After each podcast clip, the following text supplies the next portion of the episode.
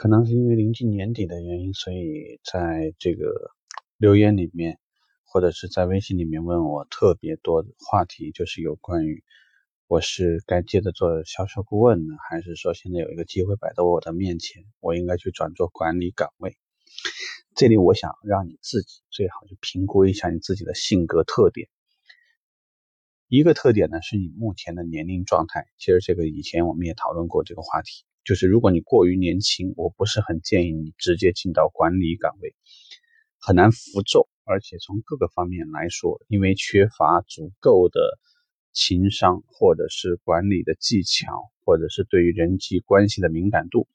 如果真的是年少世故呢，这也不是一件特别好的事情。而另外一方面呢，就是因为你有可能目前的业绩还不足以支撑，呃，这种给到你。所需要赋予的这种岗位的呃感觉，所以最容易出现的问题就是有一些销售冠军或者是一些在团队里面销量比较好的人是很难听从你的管理，这个会有风险啊。因为有一个网友跟我说呢，就是身体上受了一些伤，那所以呢，其实会有一些担忧。在这种状况下呢，相反，你最好是尽快进入到管理岗位。因为比较起来，管理岗位肯定是从体力劳动和脑力劳动比较起来，它是偏向于脑力劳动的。如果是体力劳动最容易出现的情况，就是说，无论是外展，无论是任何的这种试驾类活动，还是常规的这个接待，陪客户去提车或者是洗车、验车，不管是在做哪一些动作，其实它都离不开。你需要自己去操作，有大量的工作是需要操作的，也而且对身体的消耗比较大。脑力劳动并非说它没有体力的消耗，只是相比较而言，你规划决策的这个成分会多一些。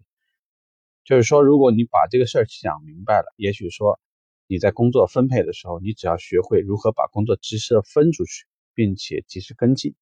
管控好这件事情，就是整个发生。保障它的结果，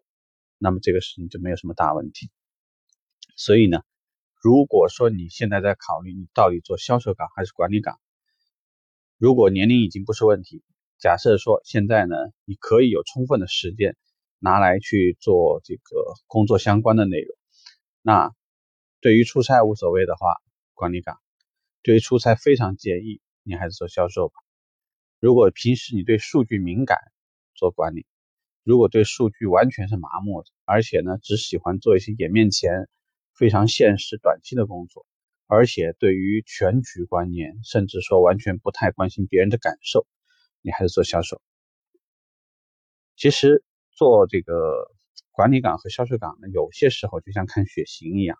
大家可以去看 A 型血呢，我们叫呢看树看树木不见森林，就见树木不见森林，他更喜欢关注在一件非常具体的事情上面。O 型血呢，就喜欢看森林不看树木，喜欢看全局，但是这对于非常具体的实施就会比较少。我们举个例子讲呢，就是如果我今天要请客吃饭，A 型血的人习惯性会给自己把自己，比如说比较擅长的菜单呐，呃，明天是几个汤啊，几个几个这个主菜啊，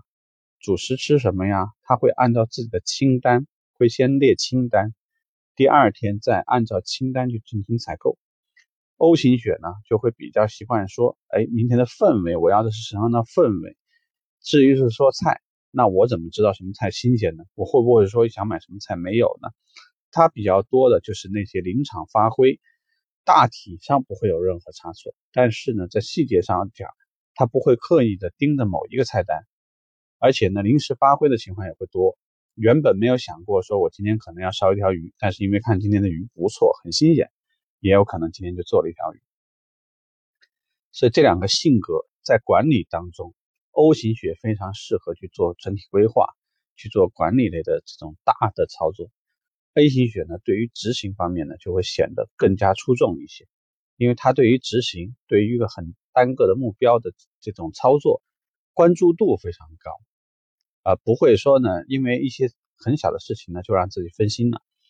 但是呢，有一些从管理角度上而言，你下面如果带着十个顾问，就意味着说，你得盯着十个顾问的工作，还得有业务助理啊、库管啊、所有水平业务啊、金融啊一大堆，这些岗位不可能不放在心上，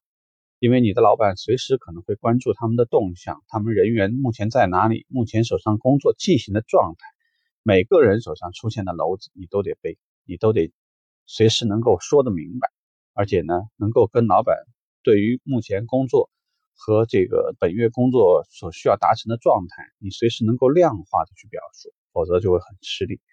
所以这个呢，我觉得性格也会有一定的影响。啊，至于说最后的选择，呃，无论是使用富兰克林平衡法，还是我现在跟你说的，你去评估一下自己的性格，呃，都可以作为一些参考。希望这个对你有帮助。拜拜。